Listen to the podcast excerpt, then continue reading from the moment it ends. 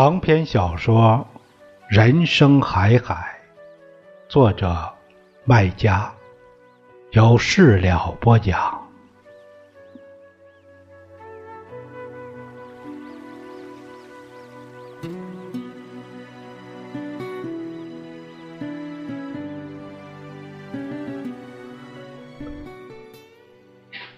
到底出了什么事儿呢？我第一想到的是猫，猫出事儿了，跑了。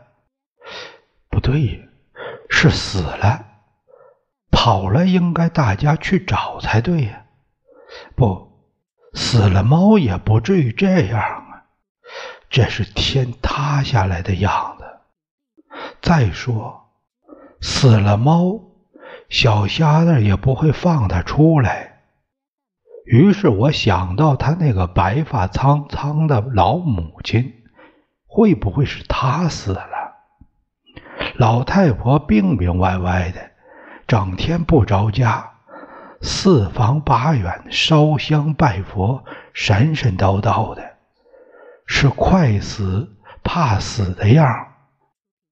想到这里，我心头反而宽松下来，因为这跟我家没关系。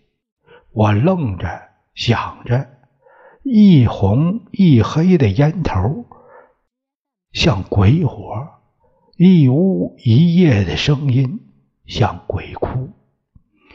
如果真是个那老太婆死了，村里倒是少了一个多嘴的人。他有时爱管闲事儿，平常看见我们调皮捣蛋。不是横加指责，就是念阿弥陀佛吓我们。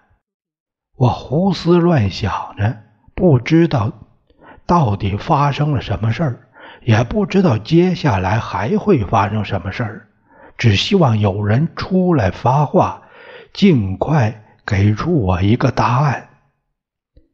爷爷像摸到我心思了，他咳嗽了一声，发话了。声音里没有一点感伤和迟疑。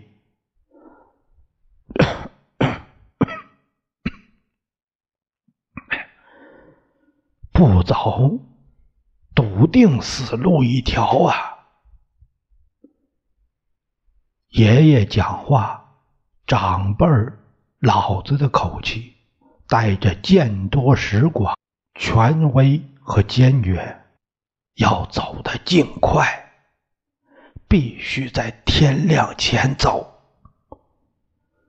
晚了，走不成了。接着是父亲的声音，低落、沉缓、落寞的，仿佛掺着上校的泪水。是的，走吧。死在小畜生身上。值不得。父亲想拉上校起身，上校却不配合，不动，赖着，像被灶沿儿吸住似的。爷爷立起身，催促道：“赶紧走，还要收拾东西，不能耽误了。”一边也过来拉上校起身。快起来，走啦！上校似乎刚从梦中醒来，丢了魂似的站不稳，一边机械的呢喃着：“走，去哪里呀？”声音嘶哑、胆怯、茫然、孤苦，这哪像他？平时总是给人家解决问题、排忧解难，教人这个那个，有时气定神闲，有时神气活现。现在却这般怯懦惶惶，无头苍蝇一样。天这么大，哪里不能走啊？非要走一条死路？你外面朋友多，哪里不能去？去哪里也比在这等死好啊！快走，没时间耽误了。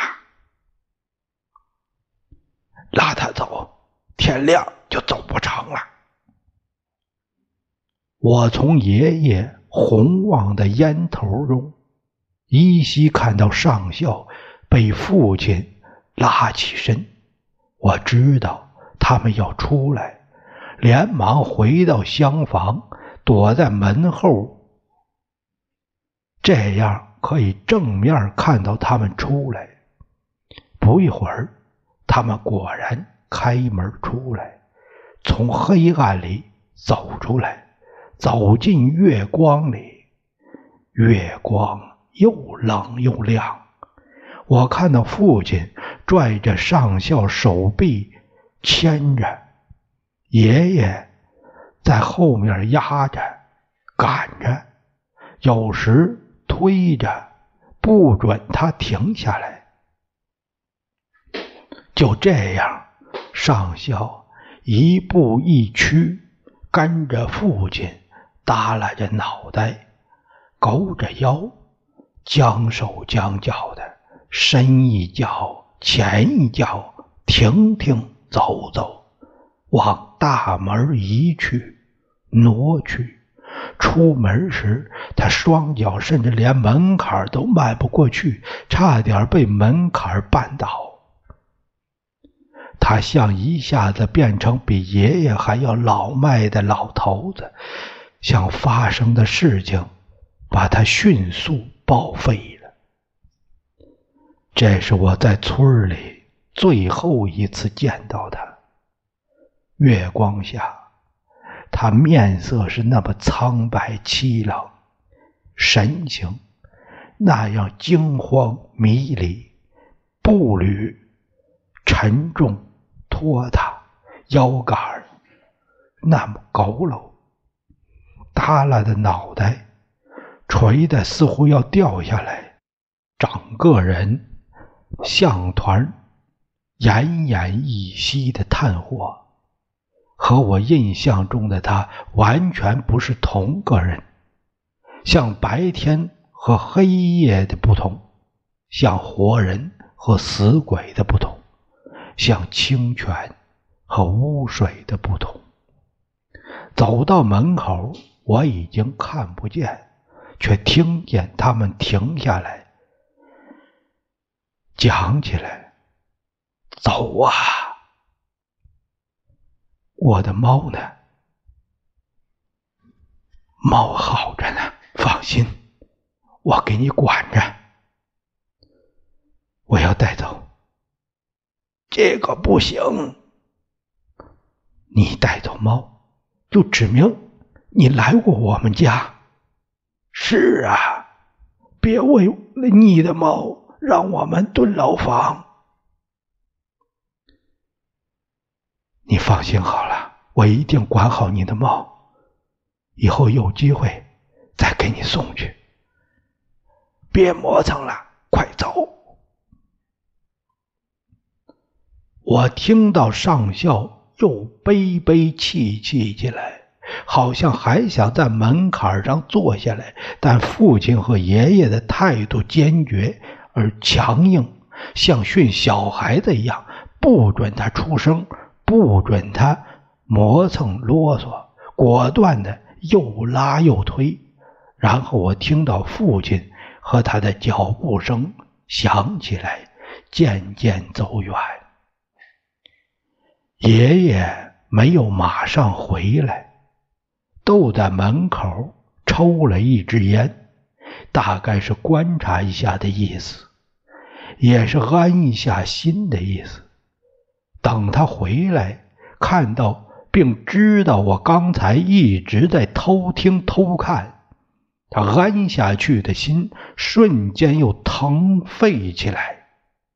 长这么大，我没见过爷爷对我发这么大的火，他一直。宠着我，不像父亲会打我骂我，在我挨打受骂的屈辱史上，爷爷办的一向是不是凶手？凶手总是父亲，母亲有时是帮凶，爷爷总是保护我、安抚我，是罩着我的大佬的角色。但这回，爷爷干脆利落的出手了，狠狠扇我一巴掌，压着嗓门对我怒吼：“听着！”给我记牢了！你什么也没看见，你做梦了。我没明白爷爷的意思，傻乎乎的强调我确实看见了。我的愚蠢激怒了爷爷，他一把揪住我耳朵，穷凶极恶的警告我：“把他全忘了，忘得干干净净。”像什么也没看见一样，知道吗？爷爷死死揪住我的耳朵不放，越揪越紧，想要把它撕下来一样。我大声叫疼，他依然不松手，骂我：“疼算什么？如果你不把它忘掉，是要死人的，我们全家都得死。”我知道出了大事儿，可我对他一无所知，已知的、看到的、听到的，也都要忘掉，忘不掉要死人，全家人都要死。我吓坏了，不知道到底发生了什么事，不知道怎样。才能忘掉这些事。我为自己的鲁莽和无知感到羞愧，恨不得死掉。天蒙蒙亮，我被噩梦惊醒，发现爷爷又不在屋里，他坐在天井里，一根接一根抽烟。烟屁股散落一地，数不清。我知道他在等父亲回来，父亲却迟迟没有回来。直到一家人吃早饭时，总算回来，身上湿漉漉的，手上居然拎着两只灰毛野兔。父亲似乎很高兴，脸上难得的堆满笑容，立在门前对我们大声嚷嚷：“你们看，夜里我在后山放俩夹子，哎，有收成。这个位置这么大声，用心是让邻居听到。我看出两只野兔身上。”没有一处伤，他们可能是父亲在上校不知去哪儿的回来途中，不知从哪个猎手那儿买的。父亲这么刻意掩盖事实，让我更加确信爷爷对我的警告绝非危言耸听。我必须忘掉夜里所看到、听到的一切。如果有人问我父亲昨晚去哪儿了，我只能说他去山上狩猎了。什么上校的伤心呢？什么父亲送他走啊？什么爷爷的警告啊？我都没有听见，没有看见。那是我做的噩梦。以后很长一段时间，爷爷都这么再三的警告我、叮嘱我，恨不得用烙铁烙在我心上。可谁能告诉我到底发生什么事儿了呢？我觉得这一夜像一道黑色的屏障，把我和过去。彻底隔开。现在的我，满脑子是疑问、恐惧、孤独、无助、冤屈，是被黑暗的谜团重重包围的样子，天塌地陷的感觉。我觉得自己像我养的兔子被拔光了毛，一种大祸临头的兆头包抄着我，撕裂着我，随时可能爆掉，四分五裂。谜底在两个小时后揭开。那时，几乎全村人都蜂拥到学校看小瞎子。干嘛？他出了大事儿，被人动了刀子，浑身是血，满身是伤。伤成什么样？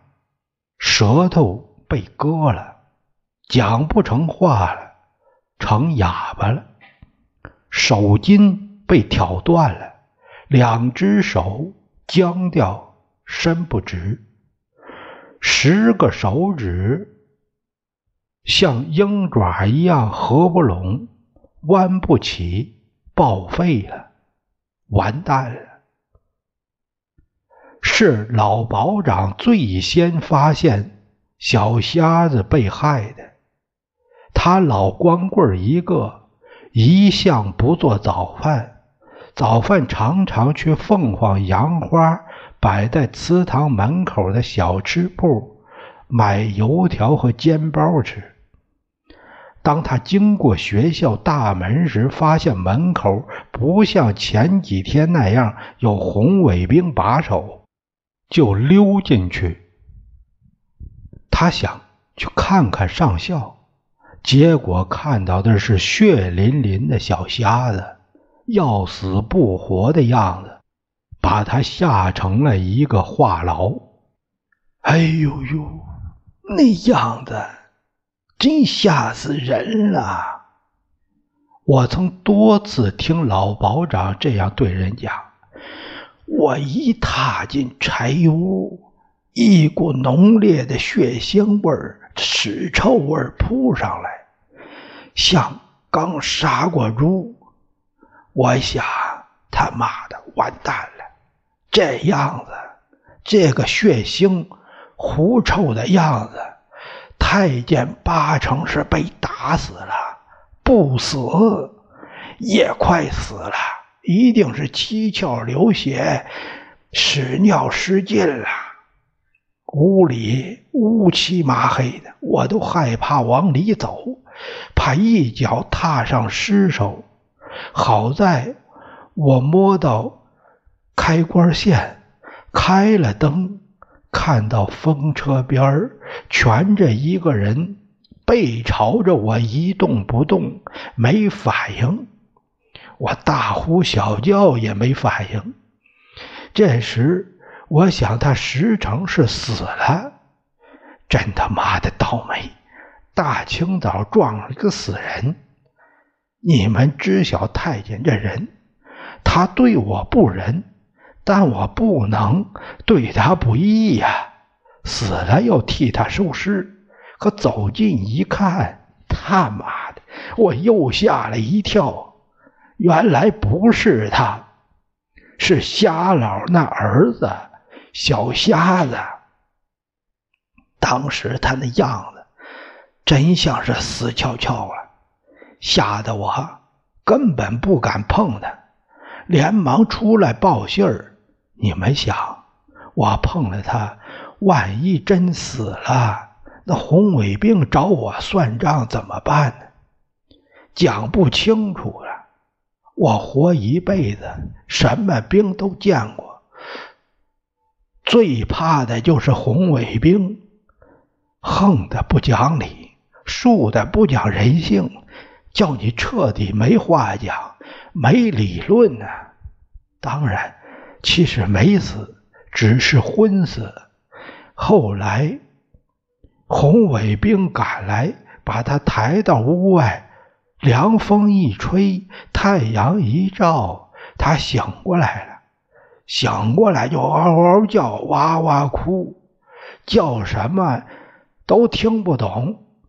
只见他叫一声：“嘴里边就流一口血，还不停的叫，血不停的冒，同时两只手像鸡爪子一样乱抓乱舞，活脱脱一个僵尸吸血鬼，吓死人呐！必须送医院，越快越好。要快，只有叫拖拉机送。开拖拉机的师傅已经出工了，要去田饭里找。消息就这样传开了。等拖拉机开来时，学校里已经乌泱乌泱的都是人了，比开批斗会人还多呢。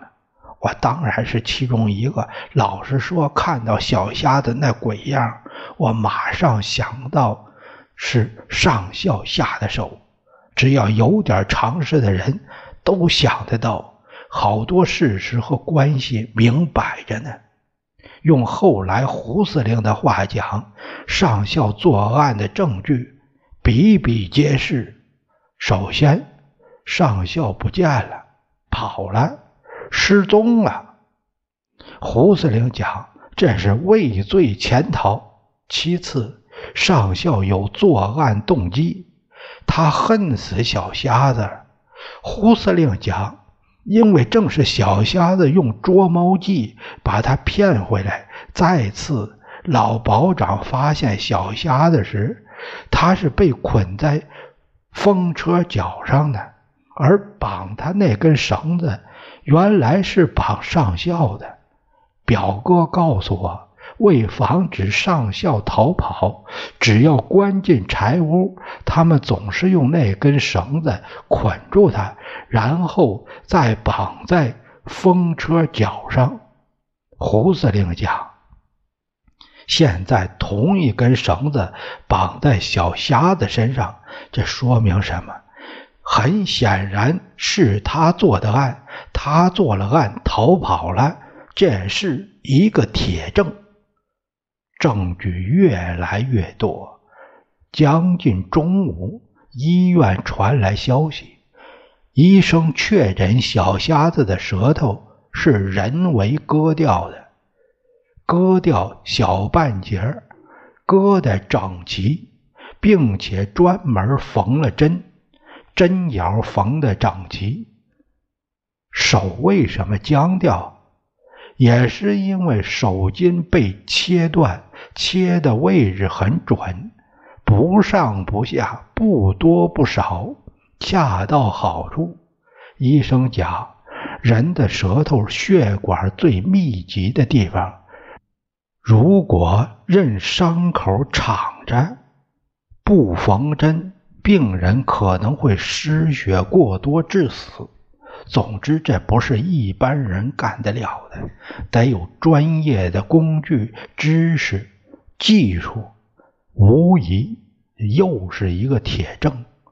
村里只有杀猪、杀鸡、屠牛、宰羊那些刀具，谁有这专门工具、知识、技术啊？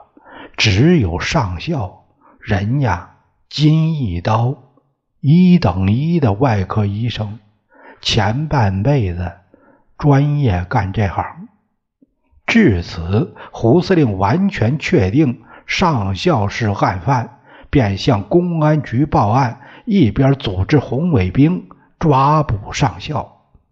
公安局派出两名民警，带着村里十几位基干民兵，在村里村外找，家家户户查，山上山下的搜。我们家首先来，一名民警和两个民兵坐在前堂八仙桌前，找父亲和爷爷问了一通话。父亲不慌不忙，有问必答，答的都是编的瞎话，却是有证有据。捕兽夹子、野兔子有了血迹，哎，泥泞的鞋走过山路，隔壁邻居和路人的证词。人证物证都有，甚至连兽证都有，就是上校留下的两只猫。父亲引出两只猫，对公安民警振振有词。村里谁不晓得，这他心肝宝贝儿，他要是来过我家，这两个畜生早被领走了。爷爷接着父亲的话来讲，他宁愿留下自己性命，也不会愿意留下他们。